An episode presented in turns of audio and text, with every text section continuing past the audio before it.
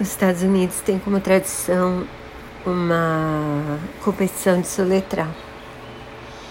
Na verdade, eu li a primeira vez sobre isso numa série de livros da Laura Ingalls Wilder, em que ela participa de um na comunidade dela, na cidade onde ela morava.